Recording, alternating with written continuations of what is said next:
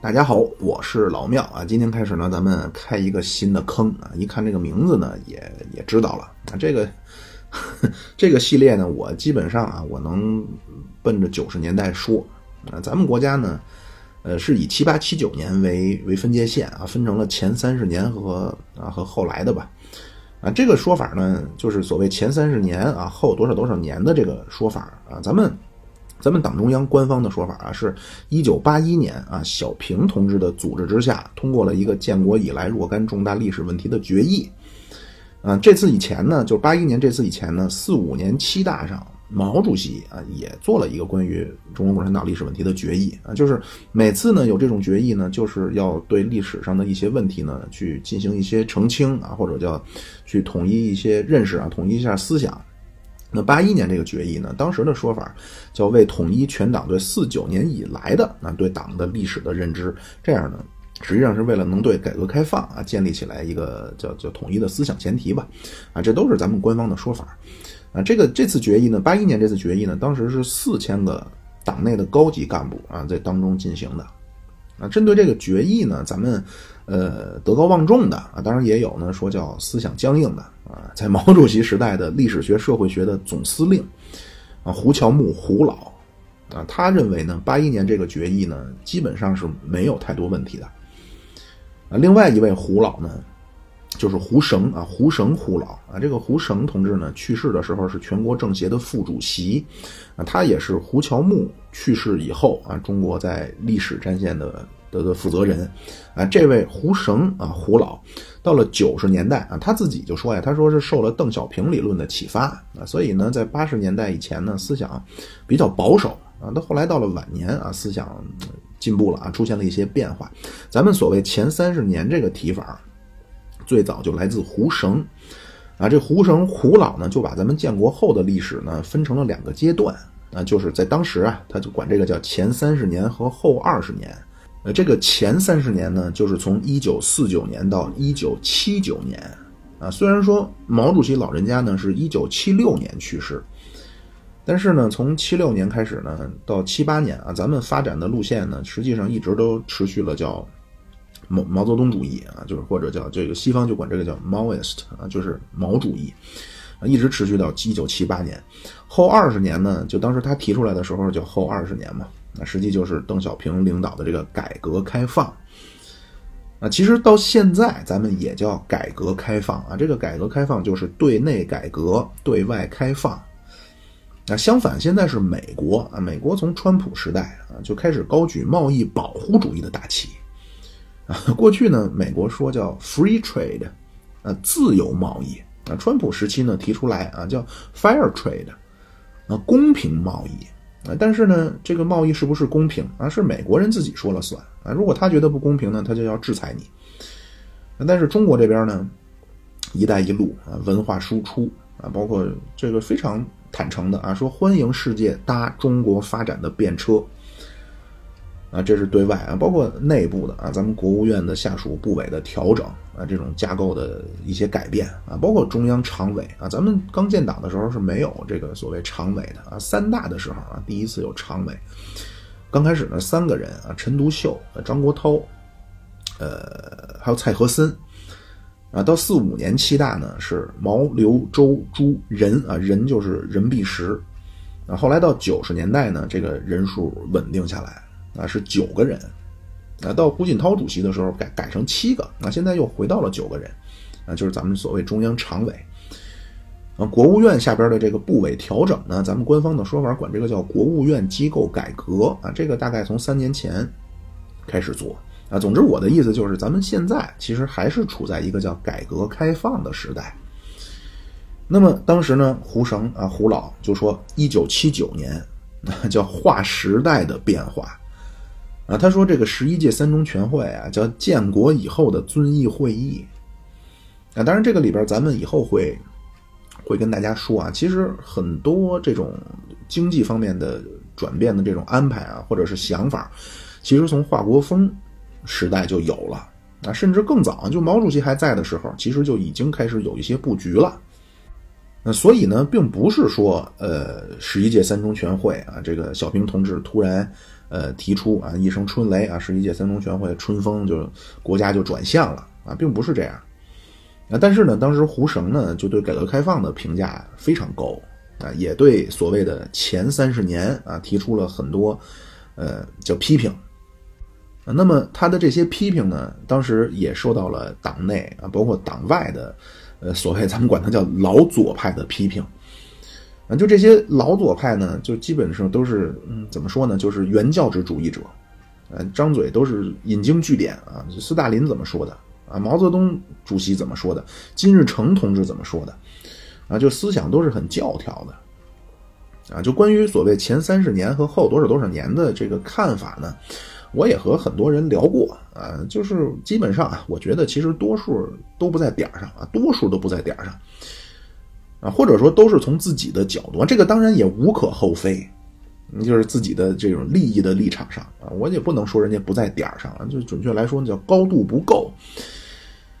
啊，就这前三十年啊，我就可以先稍微说一下这个我的一个计划啊，就当然我这也不是说的全盘都想好了，我一点一点往前推啊，就是咱先说前三十年，前三十年我目前的计划呢，国外啊，就是所谓外交呢，大头一个就是中苏的分裂，一个是中美的建交，国内啊最重要的事情就是三件事儿。啊，反右、大跃进和文革啊，这些叫事情啊，最重要的事情啊是这三件事儿。啊，就是所谓前三十年。呃，最重要的道理啊，叫计划经济的原理和成就。啊，这些事情和后边所谓的原理啊，这个是分不开的。啊，而这些事情本身呢，又是环环相扣啊，绝不是突然间六六年一下啊，就一拍脑袋就要做些什么什么事情，不是啊，这些事情是一步一步是前有车后有辙，都是一点一点发展过去的。啊，那么在讲这些事儿的过程中呢，我也会跟大家介绍一些我所了解到的当时这段时间内基层百姓的一些生活状态，就是所谓叫升斗小民。啊，可能传统的历史呢都是比较呃专注于这种帝王将相啊、大英雄啊、大伟人啊，但是呢也要了解一些升斗小民的状态。啊，那么如果都听完以后。啊，当然排除一些可能带有一些猎奇性质的这种兴奋的心态啊。就如果听完以后呢，有人说希望回到那个时代，啊，就是今天呀，咱们今天的生活不要了，要回到那个时代啊。那么，呃，我觉得呢，可能是我没讲好，啊，或者或者说换一句话说啊，就是如果有人说啊，对这个不能叫高度评价啊，其实我评价也挺高。怎么说呢？就是希望能够回到那个前三十年的状态。啊，那我觉得可能还是了解的东西或者看的东西不够多，但是呢，可能嘿，有人说怎么回事啊？妙主播，你这个一贯五毛啊，你怎么今天听起来这么的反革命啊？我绝对不是反革命啊！我就举一个例子就比较形象，那郎朗啊，当今世界八零后这个年龄段世界第一钢琴家，嗯，你说郎朗他今天会？怀念说他爸爸当初逼着他跳楼啊，拿刀架他脖子上逼他练琴的生活吗？他肯定不会希望说什么有一天啊，赶紧吧，有人来逼我跳楼，有人拿刀架在我脖子上啊，我太怀念那种生活了。他肯定不希望回到那段时间啊。但是啊，如果没有那段时间，他很难有今天的成就啊。就对于这种东西啊，或者叫对这种经历。啊，咱们这个心态呢，不能叫怀念啊，或者叫不能希望说再经历一遍。啊，你你可以去感谢，你也可以不去感谢，但是你不能咒骂啊，因为没有那一段时间就没有今天的你。嗯，当然你可以去猜啊，当初朗朗他爸爸啊，是不是要把儿子培养成这个呃叶夫盖尼基辛一样的钢琴家啊，来满足自己的虚荣心啊，还是说他真正是想给儿子呃未来？啊，领上一条这个人生的康庄大道啊，人生巅峰啊，这些你都可以猜啊，但是这些就是猜。那总之呢，就是这一开始第一集啊，先咱先打个基点啊，就是咱们今天看这个所谓前三十年啊，这个也有些人就觉得那个年代很幸福啊，血色浪漫。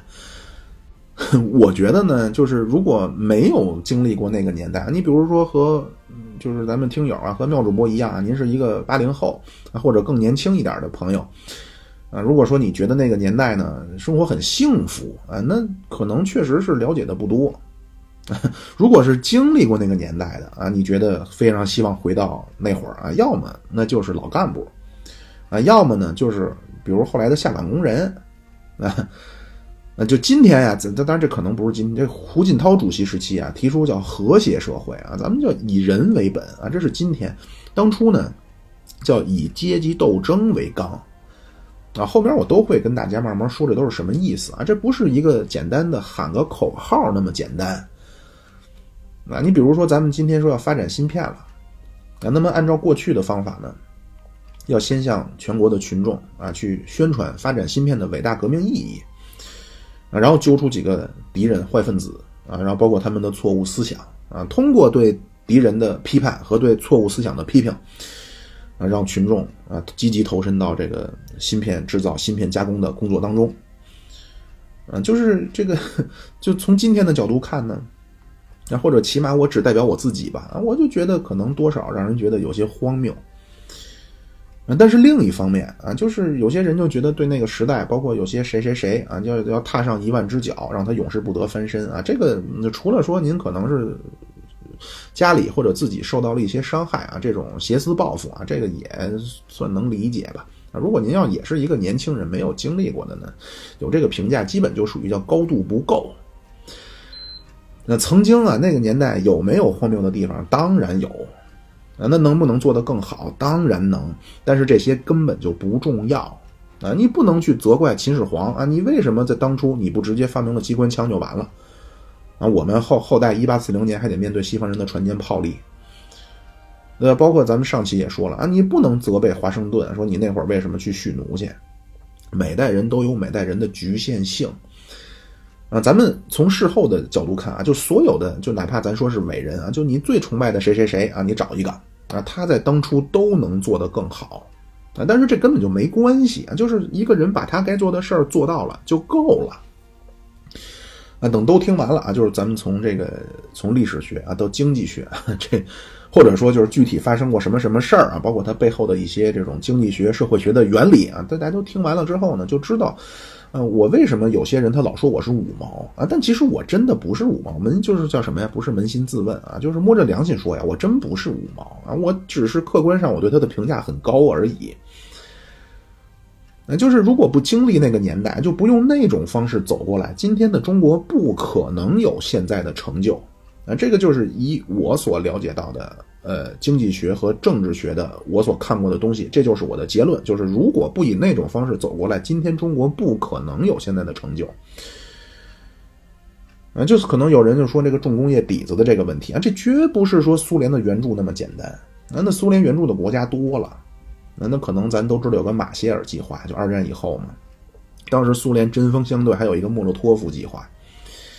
啊，就最早的发展经济学的理论呢。最一开始的理论呢，就叫外部援助啊，就是怎么怎么发展呀，外部一援助你就起来了啊。但是很快这个理论就被推翻了。嗯，毛主席呢，为什么呃，我可能之前用过这种词啊，叫丰功伟绩啊，就是为什么我对毛主席的评价这么高？这个和他的人品啊，说是不是呃什么什么样的性格特点都没关系啊。我对毛主席评价非常高啊。就是两个原因，第一个原因就是毛主席真真正正建立起来了一个现代的民族国家。啊，在新中国以前啊，中国人根本就没有一个现代民族国家的国家观。啊，这个是毛主席，或者说以毛主席为首的中国共产党做到的。还有一件事儿，就是在一个劳动力密集型的国家经济里边建立起来了资本密集型的产业。啊，具体到当时叫重工业。啊，这重工业一方面呢，就代表着独立的国防啊；另一方面呢，也是这重工业是现代工业的基础啊。重工业能生产机器嘛？啊，这个在新古典主义学学说当中啊，就当然现在也有很多新的理论啊，在比较传统的新古典主义的学术当中，这件事是不可能做到的。啊，当然咱们还是先不不去说那什么啊，咱们后面都会慢慢跟大家说啊，慢慢都跟大家去解释。啊，咱们也不多叫闲言勾开，一部戏表啊。书归正传啊，咱们从哪说起呢？从四九年啊，四九年咱们建立了新中国啊，这新政权。呃，这个新政权呢，有这么几个特征啊。第一个呢，大白话啊，叫天下是打下来的。那这二十世纪啊，咱们中国的政权更迭，那辛亥革命啊，辛亥革命可没有长期的武装斗争吧？那辛亥革命叫局部零星的起义，啊，规模也都不大，啊，更谈不上说革命党血流成河。啊，当然咱们也知道啊，这谭嗣同啊，叫我自横刀向天笑，去留肝胆两昆仑，啊，包括这汪精卫啊，引刀成一块啊，什么什么什么。啊，但是这个牺牲啊，远不是后来共产党的牺牲的那么大，啊，所以后来呢，因为没有对你造成实质性的伤害啊，所以革命成功以后呢，就通过了一个优待亲王室的条例啊，这个后来就溥仪啊是没有被赶出紫禁城的啊，当然前边不许去了，你住在后边，是二四年冯玉祥啊才把溥仪赶出了紫禁城，啊，这是辛亥革命。那蒋介石北伐，蒋介石统一啊，这个蒋介石这个国民党政府呢，二七年四月十八号啊，叫还都南京，啊，然后就又经历了一些这个三十年代的军阀混战，但是也不是你死我活，啊，但是咱们新中国这个政权啊，红旗啊，我们小时候都学过啊，叫被烈士的鲜血染红的，当然这是一种，呃，叫什么呀？文学上的描述啊，文学上的修辞。有名有姓的共产党牺牲的三百七十多万，啊，而且这个屠刀是蒋介石先挥下来的啊，先砍下来的。啊，这里边呢，从最早双方就是国共的这个，因为一开始国共合作嘛，啊，从最早双方的从理论之争啊，到最后发展成了这种兵戎相见啊，你死我活。之前的节目里边呢，都比较详细的说过啊，就感兴趣的呢，您都去前面去找一找。啊，这个就是牺牲这么大呀！这个不是说我主动的去去欠招啊，我先去杀你啊，然后你来开始报复性杀我，不是啊，是你先杀我啊，搞掉我这么这么多的人啊，最终叫血流成河啊！就从二七年开始到四九年，二十二年啊，真是艰苦卓绝的奋斗啊！最终，呃。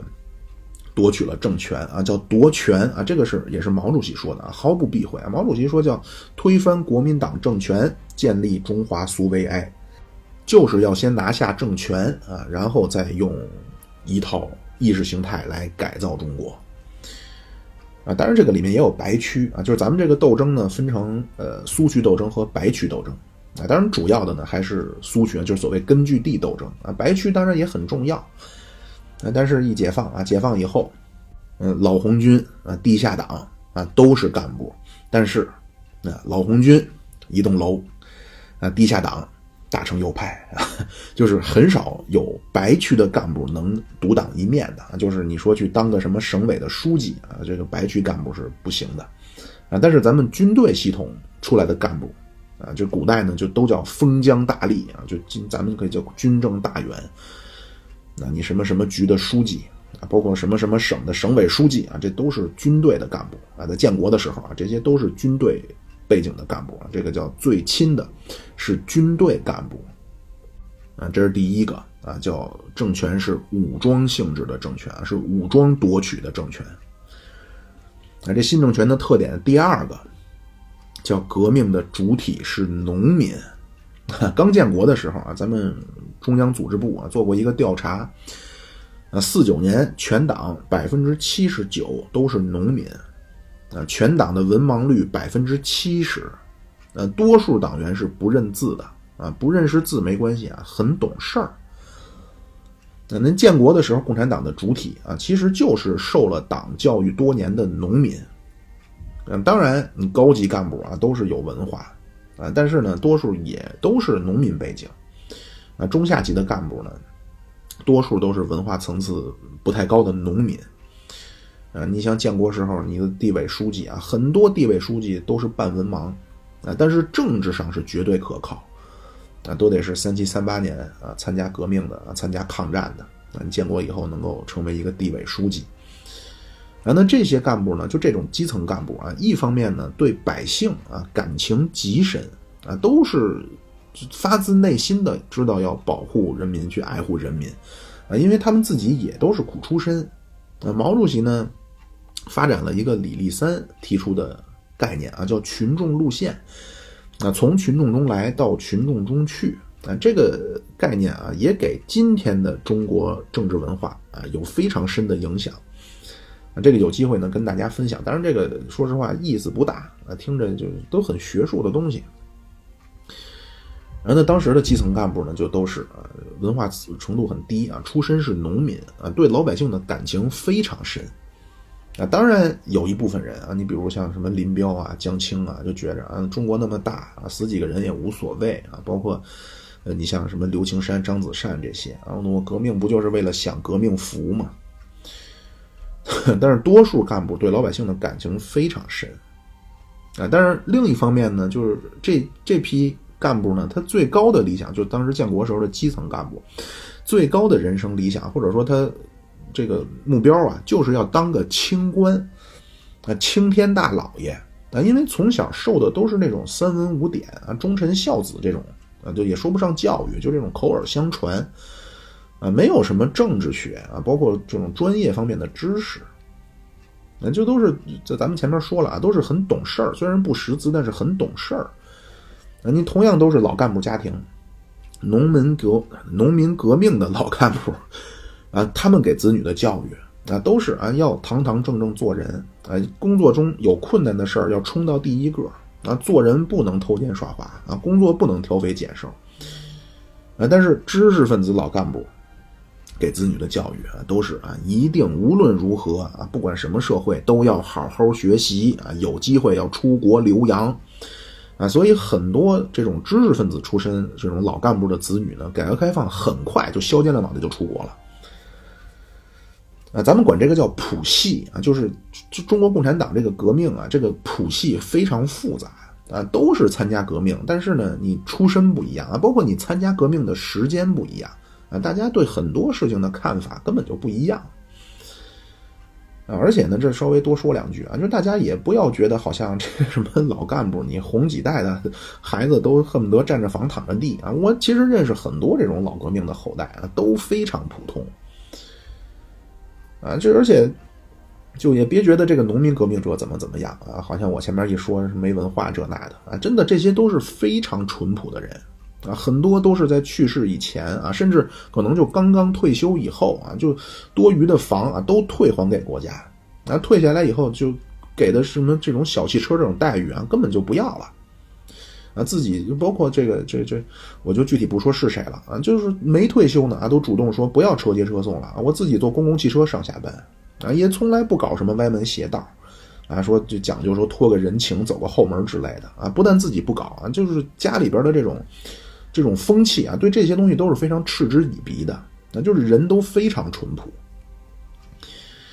啊，这是好的啊，但是另一方面呢，就咱也客观的说啊，就是前面也提到了，就是知识呢，专业特别是专业知识啊，相对少啊，所以视野也比较有限。啊，有一些比较极端的情况呢，就可能一看到这个所谓知识分子啊，就翘尾巴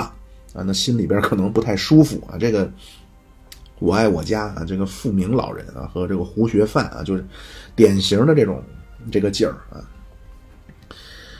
啊，这是第二个特点。新政权第三个特点，啊，就是咱们建国的时候已经有了理论了，那就是要建立一个什么样的国家啊？最高领导层早就想好了，啊，干部经过多年的教育也早就接受了，啊，这个可能大家之前很少有想到的，这个和人类历史上的多数政权是不一样的，绝大多数政权啊都是我先掌了权再说啊，江山我先打下来再说。啊，你袁世凯的时候啊，那也就无非就知道我干嘛要富国强兵。但是你这个，你光绪也知道啊，李鸿章、左宗棠、张之洞啊，也知道富国强兵啊。那但是你怎么富国强兵？你怎么社会改造？你怎么发展工业？啊，完全没有想法，没有蓝图。啊，你怎么去进行？这个社会的基层建设、基层组织啊，怎么给老百姓普及教育啊，都不知道啊，甚至说对这些事儿想都没想过，就是自然发展。啊，就提出过叫“师夷长技以制夷”，后来就以自强。那那可能师夷长技呗，那就今天外国人来了，让他开个工厂吧；明天那个教会上办个学校吧，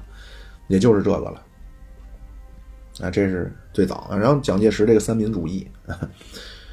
就之前咱们就是聊大革命时期的这几期啊，也都说了啊，就是国父孙中山晚年呢，受到了苏联的影响啊，这三民主义加入了非常多的共产主义革命观的一些东西啊，比如帝国主义观啊、党治国家观啊，包括这个国民党改组成了比共产党还权力集中到个人的党。那以及这民生主义和共产主义什么关系啊？那就说不清。那所以当然这可能我说的也未必准确啊。我就觉得蒋介石统一中国的时候，那三民主义就是个空壳。嗯，到三十年代啊，就本来说局势不错，南京十年黄金十年，进入三十年代也这个理论三民主义也没能继续发展，就完全僵化了。但是咱们这个新政权呢不一样。那咱这个理论呢，那就毫无疑问啊，咱都知道叫马克思列宁主义啊，叫彻底砸烂旧的国家机器啊，就这个旧的体制呢，北洋军阀叫照单全收啊，全盘照收。蒋介石呢叫局部改造啊，就是把部长换成我的人啊，下面人都不动。但是咱们这个不一样啊，咱们这个从理论方面啊，就是经过了延安时期的。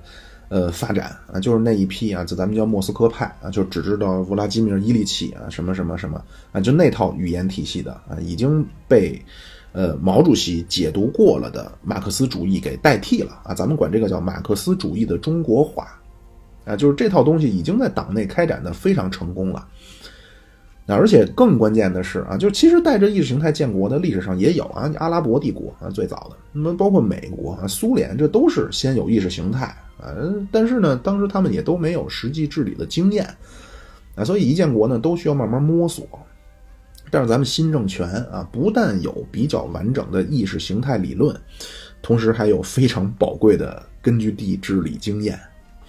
啊，这个从二十年代后期开始啊，这个也是这个二七年四一二以后啊，实在大城市没法生存了啊。从井冈山啊，从江西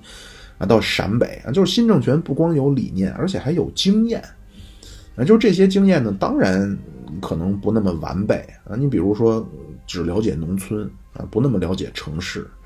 啊。但是呢，中国主体啊，一方面中国主体就是农村。啊而且呢，就算说我不了解城市，那我也比什么都不了解强啊！啊，这是第三个。那最后一个特点啊，就是革命领袖无上的权威啊，这个也不用过多解释啊。毛主席，毛主席是一个典型的个人魅力型领袖啊，charismatic leader 啊。这是一个西方政治学的概念啊，这个不是说什么褒贬啊，说好像我在捧臭脚啊，说不是啊，这就是一个西方政治学的概念啊。这是马克思韦伯啊，他说这个合法的统治呢有三种啊，一种呢叫传统型的，基于传统的领袖啊，你比如说部落酋长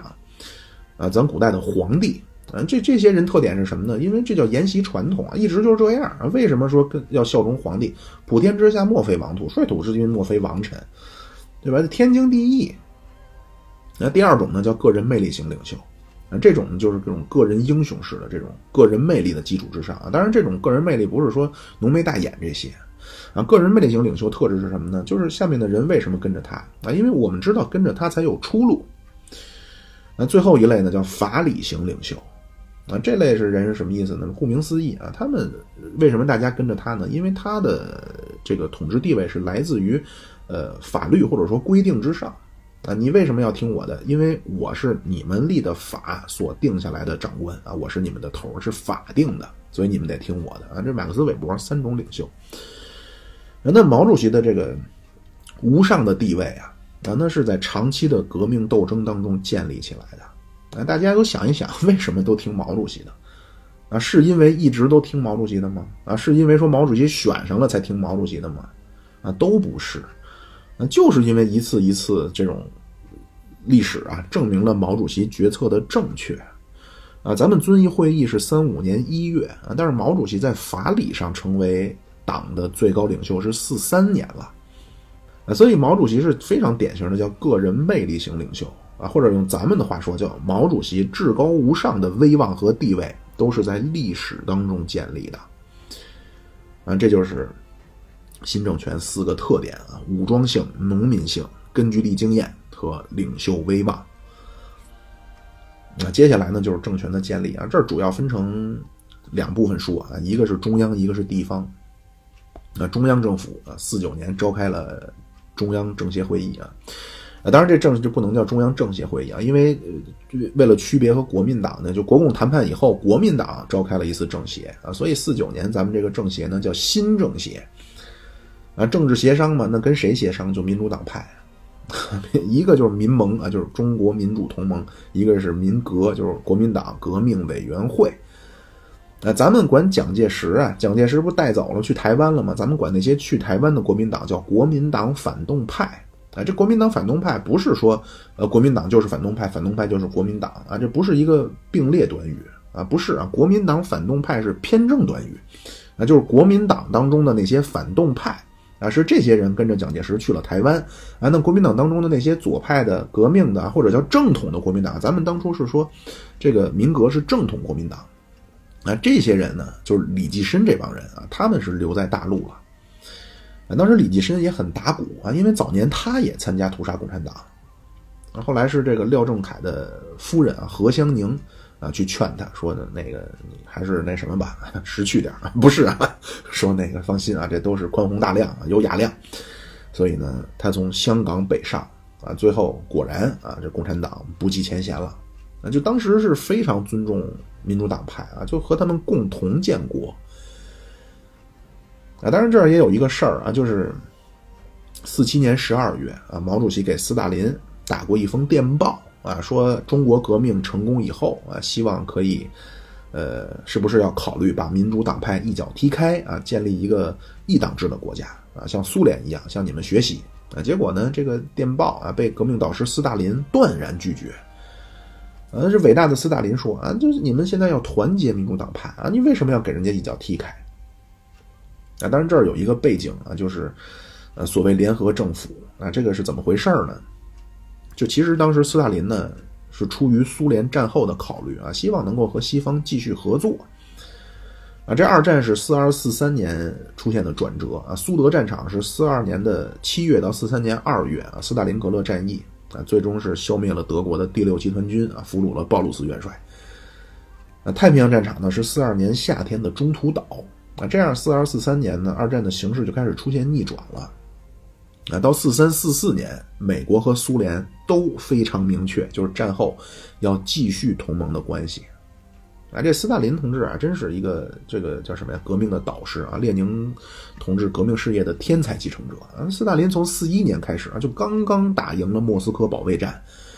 就成立了一个战后安排委员会。啊，最终这个委员会研究出来的结果就是，战后如果要保障苏联的安全和发展，必须维持和西方的合作。所以到四三年五月呢，伟大的斯大林啊，大手一挥，就解散了共产国际。啊，这过程也非常的简单啊，就给基米特洛夫打了个电话啊，就说那个开始考虑一下把共产国际解散了的问题吧。啊这一下就傻了，说那哟，说斯大林同志，我们的工作是有失误还是怎么着啊？怎么突然就让我们解散了呢？啊，斯大林说的理由，就告诉基米特洛夫的理由呢，是说现在咱们这个共产国际呢，写的是要消灭一切资产阶级，啊，那是不是说打败了纳粹就要打英法？那所以呢，基于这个咱们的这种宣誓啊，那么现在和英国在沟通开辟第二战场的问题上，那丘吉尔就老拖着。啊，这个也是事实啊，就丘吉尔呢是非常希望最大可能性的去消耗苏联，啊，他他说过一句话呀，就战争最好的结局就是看到一个死去的德国和一个在手术台上奄奄一息的苏联，啊，这是他告诉从明面上说出来的，啊，另外还有一个理由啊，斯大林没说，就是这个共产国际呢，当时已经臭了，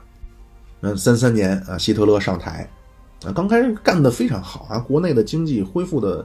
呃，井然有条啊，井然有序啊，井井有条，井然有条的出来了。啊，希特勒这人啊，他之前村长都没当过啊，人生中第一次当干部就是总理啊，但是呢，非常争气啊，干得非常好啊。这德国呢，是全世界第一个实现带薪休假的国家啊，全世界第一个出现全面社保的国家啊。上台的时候，德国的。失业率百分之三十多啊！后来希特勒干了几年，干到失业率百分之一。那这是对内，对外啊，侵占苏台德、奥地利、捷克斯洛伐克啊，所以当时搞得全欧洲很紧张啊，都说要抑制希特勒啊。当时欧洲的战略叫集体安全战略。那那这会儿呢，共产国际啊，给各国共产党啊传达的革命指示啊，都说啊，这些纳粹最坏啊，不是好人啊，所以你们现在必须和本国政府站在一起啊，对外反对纳粹。所以这个阶段呢，欧洲这些共产党和就发展非常顺利啊，因为都跟本国政府合作嘛。结果三九年啊，斯大林当时斯大林呢是和英法谈判很不顺利啊，所以呢就转头啊和德国就签了苏德互不侵犯条约，啊就把波罗的海的三国就给了苏联啊，这样呢。共这个共产国际呢，就又开始给共产党下命令啊，说这个哎，说这个德国人是好人啊。现在呢，咱们的当务之急啊，革命的首要任务就是反对你们各国的资产阶级政府啊。所以欧洲这些共产党呢，就又开始写文章骂政府。那到四一年啊，这德国巴巴罗萨计划啊，进攻苏联啊，那共产国际又开始啊，说同志们啊，这斯希特勒反革命啊，现在咱们当务之急啊，革命的斗争大方向需要调整啊，需要联合本国政府啊，打击法西斯。所以这么翻来覆去几次呢，这共各国的共这个共产党呢，就觉着说你这个共产国际怎么这个政策三天两头老变呢？啊，后来突然恍然大悟，明白了，啊，说原来你这都是一切的对外我们的 行动都是紧跟莫斯科呀，啊，你什么共产国际是共产主义运动的司令部？啊，闹了半天就是个莫斯科的传声筒，啊，说你们什么代表国际共产主义运动的力量的的的的利益啊，你只代表苏联的利益。那这是一方面啊，就是牌子臭了啊。另一方面呢，就客观的说，就这个战争，二战一开始呢，就各国共产党，就欧洲啊，也没什么用了，在正面战场上啊，只能在沦陷区组织一些这种游游击战、武装斗争了。那所以呢，斯大林就觉得，那么既然现在存在的正面意义很小啊，反而又耽误我们和西方国家的谈判啊，所以干脆四三年就把共产国际解散了。啊，这一解散呢，据说毛主席得到消息啊，叫三呼万岁。啊，就 这共产国际一解散，就国际上这些大的共产党啊，你中国的啊，法国、意大利的啊，包括南斯拉夫的啊，都非常高兴啊，就终于获得自由了啊，你不用老听着共产共产国际来指导你什么革命路线了。啊，小国的共产党就是小的共产党都非常的伤心啊，因为没有靠山了啊，那怎么办呢？只能直接听莫斯科，就听苏联的了。那这共产国际解散以后呢，斯大林的主要两个政策啊，一个是延续下来的传统沙俄时代的国家安全战略，叫缓冲带战略，呃，一个新政策叫联合政府政策。啊，这缓冲带呢，顾名思义啊，就是苏联周边必须建立起来一条亲苏的缓冲带，啊，就是苏联绝不能和敌对国家接壤。啊，其实你看，苏联战前打芬兰啊，包括吞并波罗的海三国啊，包括瓜分波兰啊，都是这个缓冲带战略。啊，这缓冲带呢，呃，咱也可以管它叫苏联的势力范围。那这个东西呢，呃，一提出来，美国也接受啊，后来丘吉尔也接受了啊，所以到四四年十月，呃，斯大林和丘吉尔就有一个叫百分比协定啊，就是把欧洲这些国家呢，等于就都给瓜分了啊，就是这个是你的啊，这个是我的。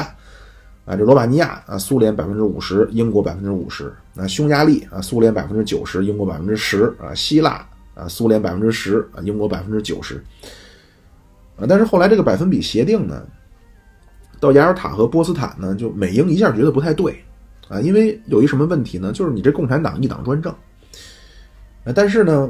我们这边的是这个势力呢，都是能上下选举啊，所以是不是说有朝一日，一旦你共产党选上了，就不下去了？啊，您这慢慢，你不就把你这势力范围，你苏联都给蚕食了吗？面对这个疑惑啊，这个伟大的革命导师斯大林微微一笑啊，我说我就知道你们担心这个啊，你放心啊，我这边马上让各国共产党都给我推行一个叫联合政府政策，那马上我命令各个共产党放下武器，进入政府，啊，和各个国家的资产阶级政府成立联合政府。那比如法国啊，多列士啊，这是法共产党领袖啊。那法国共产党一百万人啊，四四年，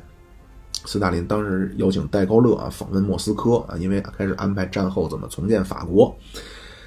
戴高乐呢也非常需要苏联的承认啊。那斯大林呢就提出来说，你要特赦多列士啊，我保证多列士不在法国再去搞这种武装革命了。啊，这样多列士回到法国啊，口号叫一个政府、一支军队、一支警察武装。啊，东欧也类似啊，就是，当然东欧的情况比较复杂啊，就是相比于西欧啊，因为东欧呢有恨死苏联的那波兰，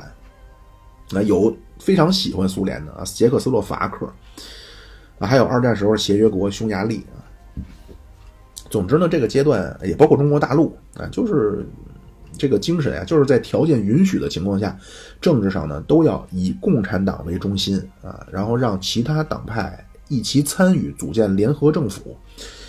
如果条件不允许，就是针对那些共产党实力很弱小的，咱的革命导师呢就说：“你们就站住了国防部、呃外交部啊，包括内务部啊，就秘密警察就完了。”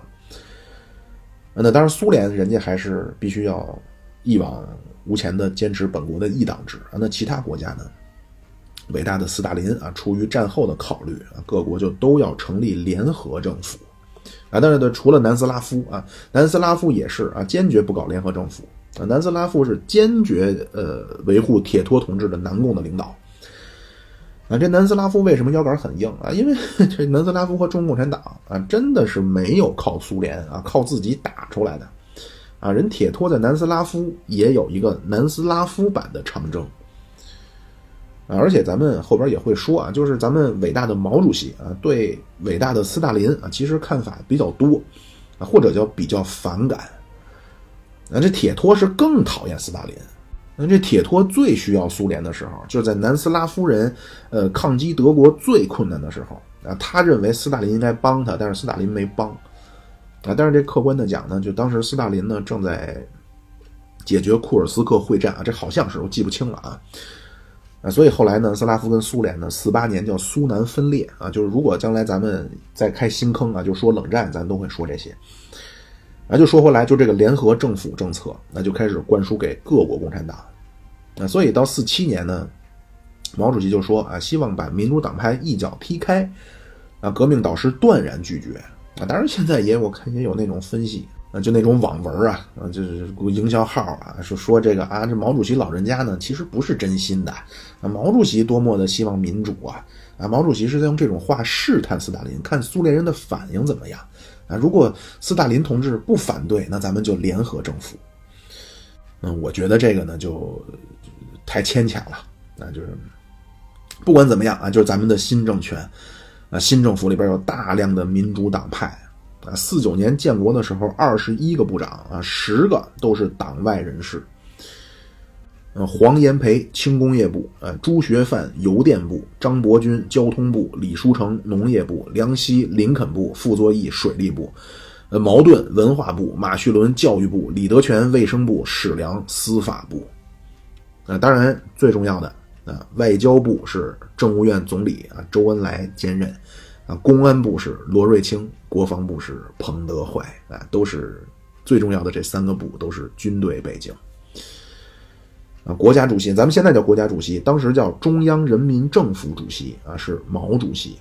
呃，副主席是朱德、刘少奇、宋庆龄和高岗。呃，党外人士的副主席是李济深和张澜。啊，这李济深咱刚才说了，这张澜呢？是一个四川的爱国老人啊，长胡子，长胡就是长须及及叫什么呀及肚脐儿啊，也是一时语塞啊，反正就是美髯公啊，长胡子，每次跟毛主席来呢，都是毛主席要送他到门口啊，就非常尊重他。那这就是中央人民政府啊，就通过了叫共同纲领啊，这个共同纲领呢，叫新民主主义的纲领。啊，这个阶段咱还就从四五年开始啊，从四九年开始啊，咱还不是社会主义公有制的国家，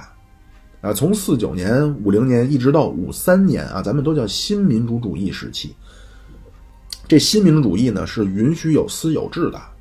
那政治上呢也是叫共产党领导，其他革命党派联合专政。啊，当然也有些民主人士问过毛主席，啊，后来也可能是毛主席老人家被问烦了。啊，毛主席呢就说这个新民主主义啊，你老问我要持续多长时间，毛主席就说大概十五年吧。啊，结果没有想到啊，三年多就开始向社会主义过渡了。啊，这个咱们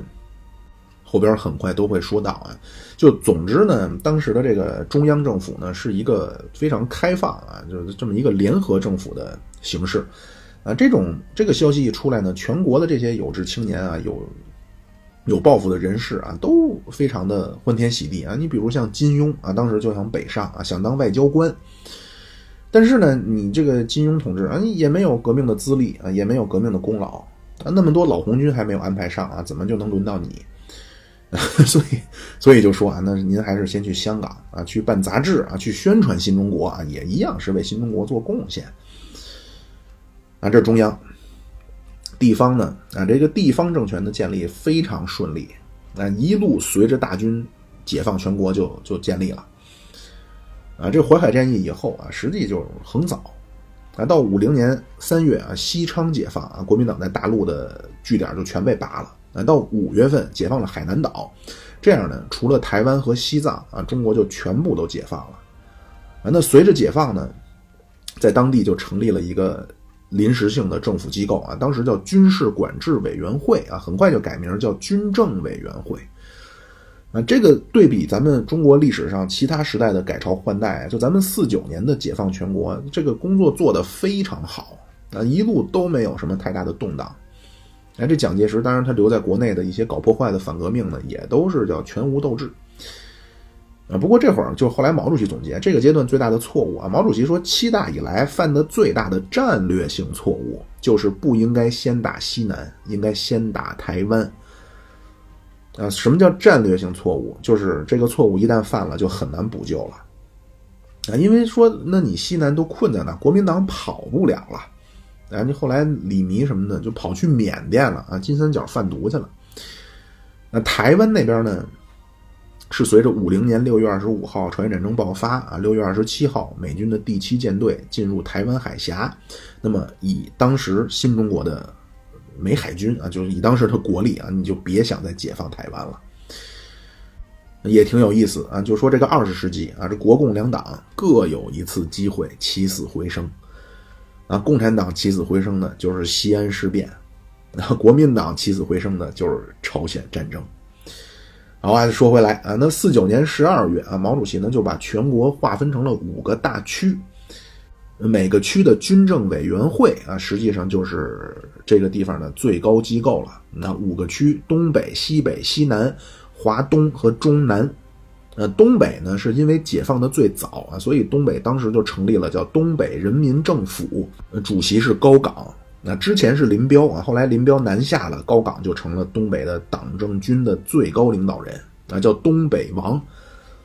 那其实之前林彪也是了不得啊！林彪是五五年才和小平啊一起进了中央政治局，啊，但是林彪在东北的时候呢，那手下管着呃三个政治局委员啊，陈云、高岗、彭真，啊，后来走了以后，高岗成了一把手，而且东北是最特殊啊，它不叫军政委员会啊，东北已经成立了叫东北人民政府啊，这个后来也和出事也有关系啊，这个咱们后边说。东北啊，西北，西北呢，彭德怀彭老总是最高领导，那副手呢是这个，我觉得说应该也没什么吧，就是习仲勋啊，当时还是年轻干部，啊，但是呢，这个说到彭老总啊，就是开国大典啊，竟然没有邀请彭老总，其实毛主席红军时期啊，最仰仗的就是红一军团的林彪和红三军团彭德怀。啊，当然，当时大军说要准备开进新疆啊，但是绝不是说新疆的战事就那么的紧急啊，就必须啊，得彭老总得亲自坐镇啊，一时一刻不能走开。啊，更何况你开国，开国大典，莫大的荣耀啊。但是呢，就是没有邀请彭德怀啊，就是为什么呢？就大家也是都是猜啊，也没有个固定的说法。啊，西南西南的一号人物是邓小平啊，西南是小平、刘伯承和贺龙。呃，小平呢是西南局第一书记啊，刘伯承是西南军政委员会主席，贺龙是西南军区司令啊，这三个都是正职，但是决策权就是拍板的是小平啊。华东，华东一号人物是饶漱石啊，这个可能有些听友呢听过名字啊，或者知道说发生过些什么事儿，但是具体这个人是怎么回事也闹不太清楚啊。后边咱们说到高饶事件再详细说。那饶漱石二号人物呢是陈毅。啊，饶漱石是华东局第一书记啊，陈毅是华东军政委员会主席啊。这华东是当时中国最重要的地区啊，山东、江苏、呃，安徽、浙江、江西、呃，福建还有上海啊，六省一市。而且当时华东是和美蒋斗争的第第一线。呃，中南中南中南王啊，林彪啊，副手是邓子恢啊。后来林彪干了一年呢，就去北京了。哎，这中南区最早是在湖北啊，后来在广州啊，也很重要啊，也非常大，六个省啊，河南、湖南、湖北、广东、广西、海南。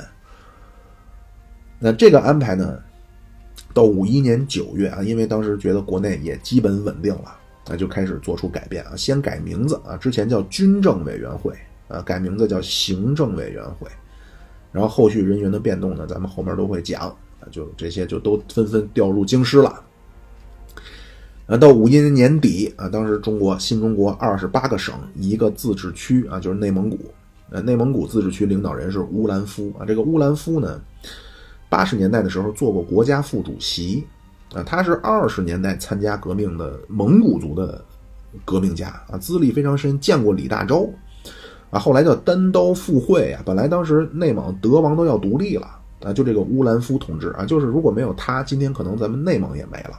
啊！因为这个革命的功劳太大啊，所以他从四九年一直到六六年都是内蒙古的领导啊。大概国内就是这样的安排啊。那国际上呢，外交环境啊，这外交环境呢，优先就是大国和周边啊。这大国外交呢，就是美苏啊，在当时呢。呃，咱们这个外交，其实在新中国成立以前，就是一九四九年六月三十号啊，毛主席就发表了一个叫《论人民民主专政》啊，其实就是宣告了叫对苏一边倒。啊，其实这国共内战呢，到四七年就就出现转折了啊，四七年咱们在东北发起冬季攻势啊，三个月就把国民党军队就压在沈阳、长春和锦州了。啊，到四八年九月啊，到西柏坡政治局扩大会议啊，毛主席就提出啊，要打一个大歼灭战啊，抓住有利时机和国民党在东北进行战略决战。啊，在这个阶段，就从四七年到四八年这个阶段，毛主席两次提出要去莫斯科。啊，但是斯大林呢，一方面他对中国确实无所谓，啊，就他不管你是南北朝还是四分之一、四分之三啊，他的底线就是，第一，东北和新疆必须是共产党的啊，缓冲带。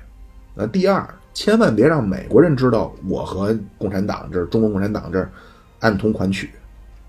啊！因为四五年苏联和国民党那个条约，斯大林同志非常满意啊，对和国民党签那个条约啊，远东地区想要的一切，国民党全都提供了啊，所以非常害怕说这边再有变化啊！你万一说知道了，美国人知道了，说我们这支持共产党啊，不在国内中国国内搞夺权啊，万一美国人一介入啊，那不麻烦吗？所以毛主席这边提出去莫斯科，那刚开始左推右挡，不让去啊。后来一看实在是盛情难却，躲不过去了，那就说那你就年底来吧。呃，当时说咱这边的毛主席啊，新的皮鞋啊，新大衣、新帽子啊，全都置办好了，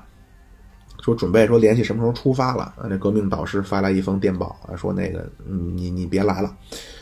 然后我们这边呢，政治局委员下去收麦子去了啊，说都不在莫斯科。啊，毛主席就说：“你这是什么情况啊？肯定是这个斯大林在那编造借口。”但其实呢，这确实也是毛主席老人家呢叫有所不知啊。就是当时苏联那边叫地广人稀，啊，二八年闹过一次叫谷物收购危机啊，因为苏联那集体农庄啊，那农民呢就是我就弄够了，我们自己家吃的就完了，剩下的公家的我们不给他干，那就不管啊。那会儿也没拖那个拖拉机什么的，也确实很辛苦啊，一趟出去十几公里。所以苏联这收麦子呢，就老是个问题啊，不是苏联不长啊，就是长出来没人管，没人收啊。所以二八年谷物危机这次事儿以后，苏联呢就吸取了教训啊，政治局就决定，就是每年收麦子的时候，政治局委员啊，每一个人承包几个几个省啊，下去去监督收麦子去啊。但是这个事儿毛主席不知道啊，就非常不高兴啊。就这次是四七年的年底，到四八年啊，两日战役结束了。啊，又说去，啊，当然这次斯大林同志很体贴，啊，说那个算了，说你你你也别折腾了，说我派个人去去中国吧，啊，因为这是斯大林呢，就是他这是第二个原因，就是第一个他对中国的事儿没有那么的重视，啊，第二个事儿呢，就是他也不知道这个中国共产党是什么情况，啊，之前听说说问莫洛托夫说这个毛泽东是个什么情况？啊，莫洛托夫就说呀，那无非就是个布加乔夫一般的人物。啊，这个布加乔夫啊，就准确叫咱们翻译叫普加啊，普加乔夫，而这个布加乔夫呢，就是一个俄国的农农民领袖，啊，就是说那暗示就是说这毛泽东就是个农民领袖呗。早年那些中国共产党领导呢，陈独秀啊、李立三、王明、张闻天，那莫斯科都很熟悉。要么是和共产国际的特使啊沟通很频繁啊，要么就都是人家莫斯科学出来的啊，这马列主义都是苏联教的。那但是后来呢，到王明开始啊，就频频给基米特洛夫告状啊，说现在这中国共产党有个毛泽东啊，怎么怎么不按共产国际的指示啊？那会儿是要抗日联合统一战线嘛，啊，马友堡会议啊。啊！但是毛主席呢，就反复说一个啊，叫“防人之心不可无”。后来皖南事变一出事儿，毛主席急了啊，说现在还说什么跟国民党反动派还搞合作？就这些东西呢，就是王明就都纷纷的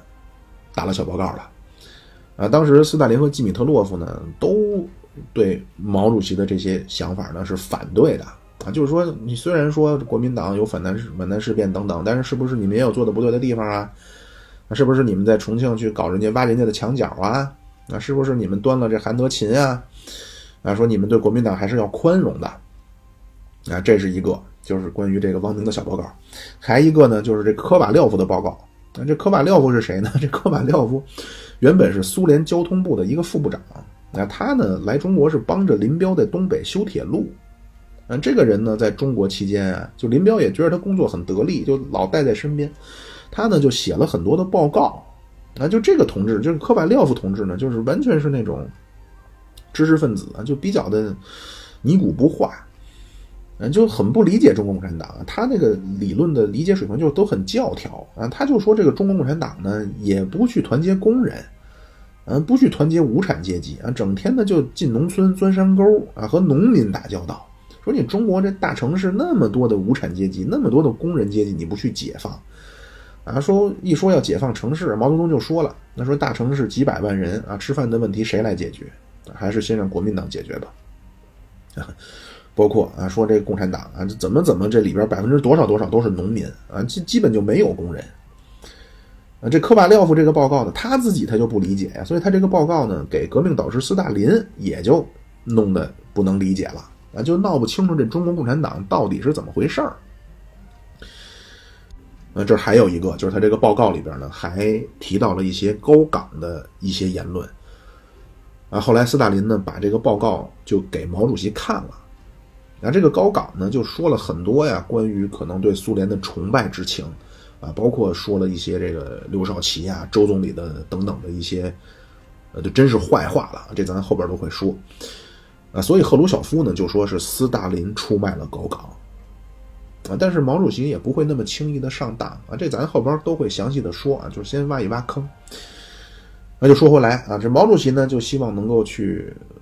社会主义伟大苏联啊，这个但是革命导师斯大林呢心里还有点忐忑，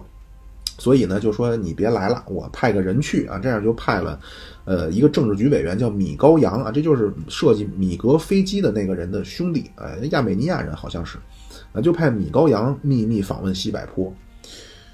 那这次米高扬叫只许带着耳朵来啊，主要来的任务就是听。那革命导师派他来的目的就是要闹明白中国共产党到底是怎么回事儿。啊，这样，一九四九年一月三十一号到二月五号啊，这一个星期啊，这个科瓦廖夫在西柏坡就和毛主席、周总理啊、刘少奇包括任弼时这些常委啊进行了非常大量的谈话。啊，毛主席呢也给他讲了中国共产党的历史啊，这个。为什么中国要团结农民啊？中国社会是怎么回事儿啊？包括当初王明怎么怎么迫害我啊？我怎么怎么样的委屈啊？包括周总理和刘少奇啊，都说将来中国一定要搞社会主义啊，一定要走苏联道路。那这样呢，米高扬回去以后交的报告就非常倾向中国共产党啊，他就说这些人呢都是马克思主义者啊，中国共产党也是一支不折不扣的马列主义的队伍。呃，米高扬是二月回莫斯科，到六月底，刘少奇和高岗就去了莫斯科面见斯大林。那，基本上问题多数都解决了啊。短期的就说新疆啊，刚开始说那个新疆马家军啊，骑兵怎么怎么厉害啊。斯大林呢就说不要担心啊，骑兵我最有经验啊，我给你飞机啊，骑兵最怕飞机。那所以苏联飞机有援助这个消息一来啊，马上之前计划就变了啊。之前计划是五零年以后再解决新疆问题啊。听说苏联那边有空军的援助啊，马上让彭德怀准备大军进入新疆啊，让邓丽群从莫斯科直接去北疆策反陶世岳。啊，这解放军这个解放新疆这大部队都是坐着苏联的汽车啊，第一批都是坐着飞机啊，然后大部队都是坐着苏联的汽车啊，先集中运到哈密，然后再分散各地就去占领。啊，这是新疆啊，然后包括还问说台湾啊，本来说看看能不能让苏联帮着一块打台湾，但是这个呢，咱书中暗表啊，这个不行啊，因为雅尔塔协定啊，这说的西北啊、东北啊那是苏联的。就是在中国的西北和东北啊，那叫苏联的势力范围啊。南边长江以南是美国的，啊，所以呢，一说这个台湾问题，斯大林同志很狡猾啊，就说那个啊，这没问题啊，都是兄弟啊，都是同志啊，你不是台湾有难处吗？我们可以帮忙哦。那说您怎么准备怎么帮忙啊？说将来啊，我安排啊，我让苏联的空军啊，给你们投几百个同志下去啊，这个台湾的问题估计就解决了。啊，咱就说呢，这这哪解决得了啊？这不可能啊！啊，这斯大林那边就开始就绕，实际上就是婉拒了。呃，包括建国以后怎么办？啊，建国以后咱们得要什么什么样的援助啊？多少钢铁，多少贷款？那包括你得跟人学怎么管这个国家呀，对吧？一个国家要多少个部啊？都用来干什么？啊，都需要多少个干部？啊，这次回去以后，后来都是安排啊，就事无巨细的去跟苏联的这些咱叫对口单位去学习，啊，包括这次还带回来一百多个苏联专家，啊，当然这次主要这带回来的专家都是去建设东北去了，啊，但是这次去呢，就是刘少奇高岗这次去，呃，没解决的一个是外蒙，一个就是旅顺大连中长路，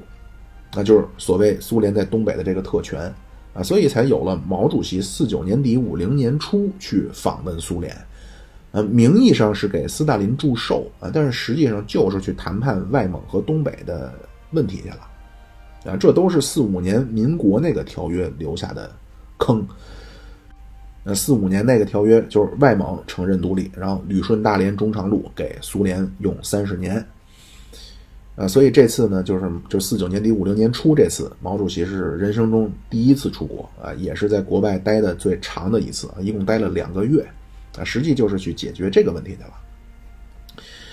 啊，当然这个过程呢也是比较的复杂啊，就最终的成果呢，就是第一有了中苏的新条约啊，就是中苏同盟友好互助条约。啊，毛主席说这个东西一签下来啊，咱们就算有了靠，那就是安全问题就解决了。啊，三十年有效期啊，到八零年呢，咱们就说不再续约了啊，因为那会儿已经中苏分裂，那会儿跟美国蜜月期了啊。但是四九年，就五零年这会儿呢，跟苏联签这个条约，等于双方是军事同盟啊。美国再怎么着，他不能入侵中国了啊。这是一个条约的这个安全问题啊，包括贷款的问题，这次实际上也解决了啊。毛主席去，那旅顺大连也都要回来了啊。但是这个呢？也是引起了朝鲜战争，啊，那可能有人问了啊，就这个中苏签的条约怎么还能引起朝鲜战争呢？啊，这个这部分之前有节目，就我之前的节目说过，啊，我呢自己听着，我觉得效果还能凑合听啊，就我将来会把那些呢也放上来啊，就这个中苏签约的过程中，美国的态度也很也很重要。啊，很多事儿也非常有意思啊，我也就不重复了啊，要一重复估计又得两期出去了，啊，我将来呢会把一些之前听着还凑合的啊，情节也能呃对得上的节目呢，我也许会剪辑一下，也许我就直接我就放上来啊，因为反正咱们不就是说新中国的一些历史嘛，啊，总之呢，这样就和苏联就有了同盟啊，到五零年二月二十六号啊，这个国民党咱们和苏联的同盟条约是二月二月十四号签的。啊，到二月二十六号，啊，当时国民党还仗着有空中优势啊，去进行了一次上海大轰炸。啊，这一下停电了好几天啊，这个也是国民党在大陆的最后一次的军事行动了。啊，这次上海大轰炸之后，苏联马上空军就来保护上海，啊，这样国民党就再也没办法轰炸了。啊，这同时呢，国内啊，就是跟苏联一签约，国内也开始宣传苏联，啊，叫重新认识伟大苏联。啊，就必须要先尽快解决国内的，特别是知识分子啊，就对苏联的这种咱叫错误认识，啊，主要指就普通老百姓其实闹不清楚你什么弗拉基米尔、什么伊利奇啊，什么什么，主要就是知识分子啊，当知识分子和民族资产阶级啊，对苏联非常反感啊，因为这个咱们也是客观的说啊，就中国近代以来瓜分领土最多的就是沙俄啊，到了苏联时代呢，本来说挺好啊，加拉罕宣言啊，说之前那个不平等条约都都作废了啊，结果啊，第二次、第三次宣言啊改了。那拉出去的屎往回坐，然后三四年九一八啊，日本占了东北以后呢，苏联就把中东路就卖给满洲国了。啊，四一年啊，当时苏联外交部长莫洛托夫和日本的外相松冈洋右签了一个苏日中立条约啊，因为当时也是这个苏联西线压力太大。啊，这个条约一签呢，又深深的伤害了中国人民的感情。啊，这个条约呢是日本承认蒙古啊，苏联承认满洲国。然后到二战结束呢，虽然说这个苏联红军呢非常英勇啊，把德国人打败了啊，红军解放了柏林。呃，那个阶段国内对苏联的经济模式非常向往啊，就当时四五四六年，国内的知识界的看法呢，就是中国的政治啊要学美国，中国的经济要学苏联啊。但是呢，仅存在于这种制度上的向往啊，但是国家的这知识界对苏联是有仇恨的。啊，这还有一个啊，就是四五年啊，就是二战结束以后，苏联出兵东北，呃，把日本建立的在东北建立的工业全都给洗劫了啊，从铁路到车皮啊，包括那个丰满江水电站，就能带走的全都在四六年撤兵的时候给带走了。啊，后来联合国调查啊，说这带走了价值二十亿美金的东西。那后来苏联有一些援华的设备啊，实际上就是苏联以战利品的名义给带走的啊。后来是以援华设备的名义还给咱们。啊，包括那苏联红军的军纪也不好啊，在东北，嗯，东北口碑很差啊。就东北老百姓说呀，说这个小鼻子不好啊，大鼻子也不怎么地。哎，小鼻子就是日本人啊，大鼻子就是苏联人。啊，这苏联红军的军纪呢？嗯，也肯定确实是不好，因为除了说咱们这儿有一些反应啊，铁托四四年也抱怨过啊，说你这个苏联红军啊，无产阶级的军队，那比英国资产阶级的军队的军纪还差。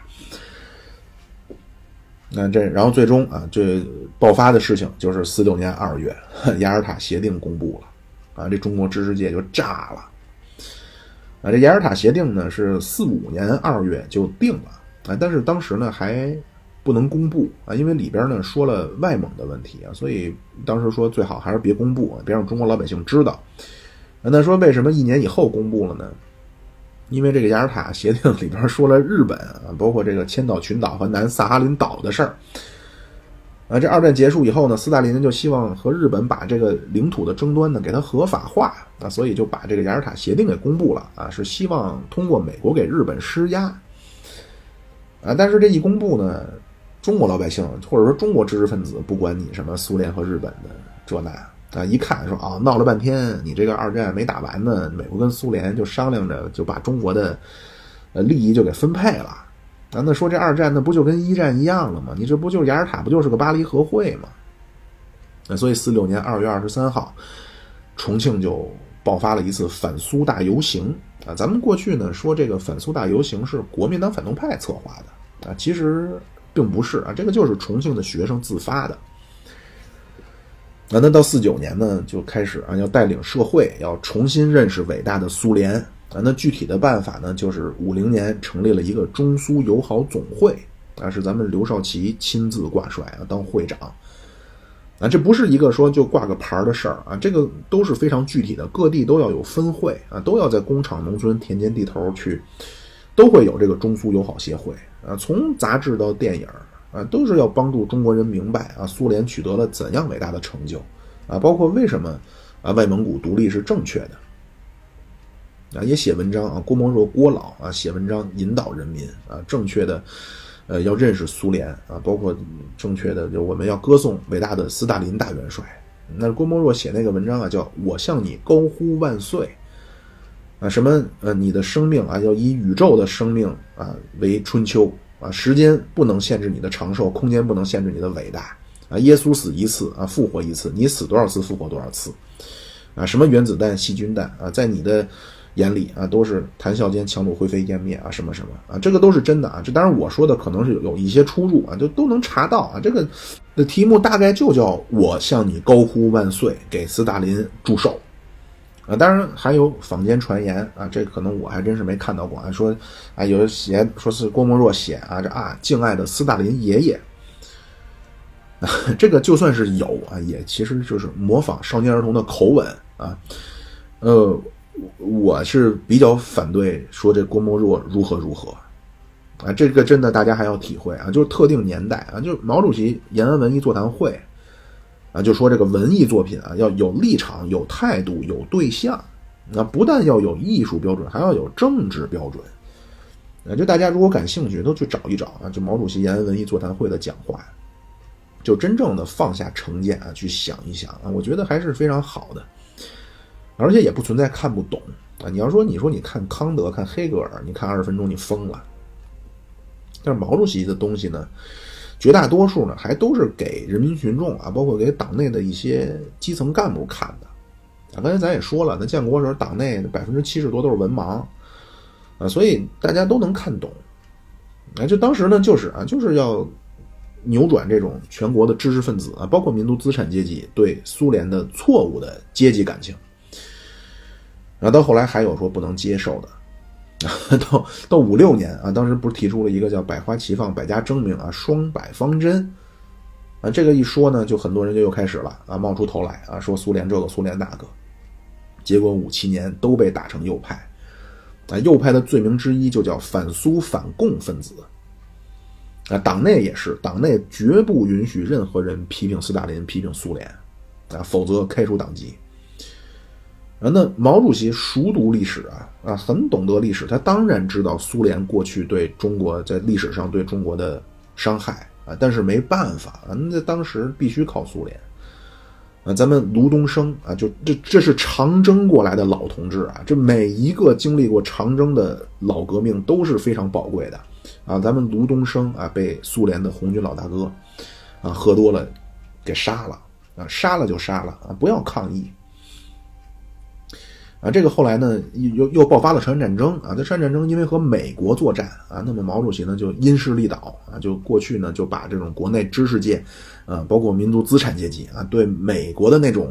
崇拜和向往啊，一改啊，要改成对美国的蔑视、敌视和仇视啊，对苏联呢要建立起来这种向往之情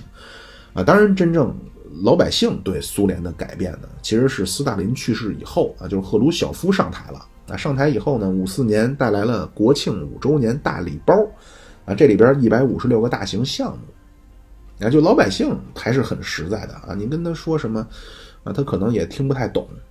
啊，这闹不太明白啊，真正看到说工厂起来了，啊，说哪来的苏联人给修的，啊，那态度马上就不一样了，那这咱后边都慢慢说，啊，总之呢，咱们在建国这个阶段，大概就是这么个布局啊，中央政府是联合政府。那地方上呢，随着大军的解放，也都建立起来了政府机构，啊，外交上呢叫对苏联一边倒啊。这期主要其实就说了这么简单的一句话啊。当然，您听到这里呢，说实话也真是捧我啊。这期咱们就到这儿。如果您觉得这个我这个节目还不错呢，呃，欢迎您点赞啊、订阅、呃、留言。啊包括等等吧，一系列，不管您做些什么啊，您方便顺手的啊，一系一一点小小的行动啊，都会给我这个节目啊带来莫大的帮助，好吧？那么这期节目就到这里，谢谢您啊，各位，拜拜。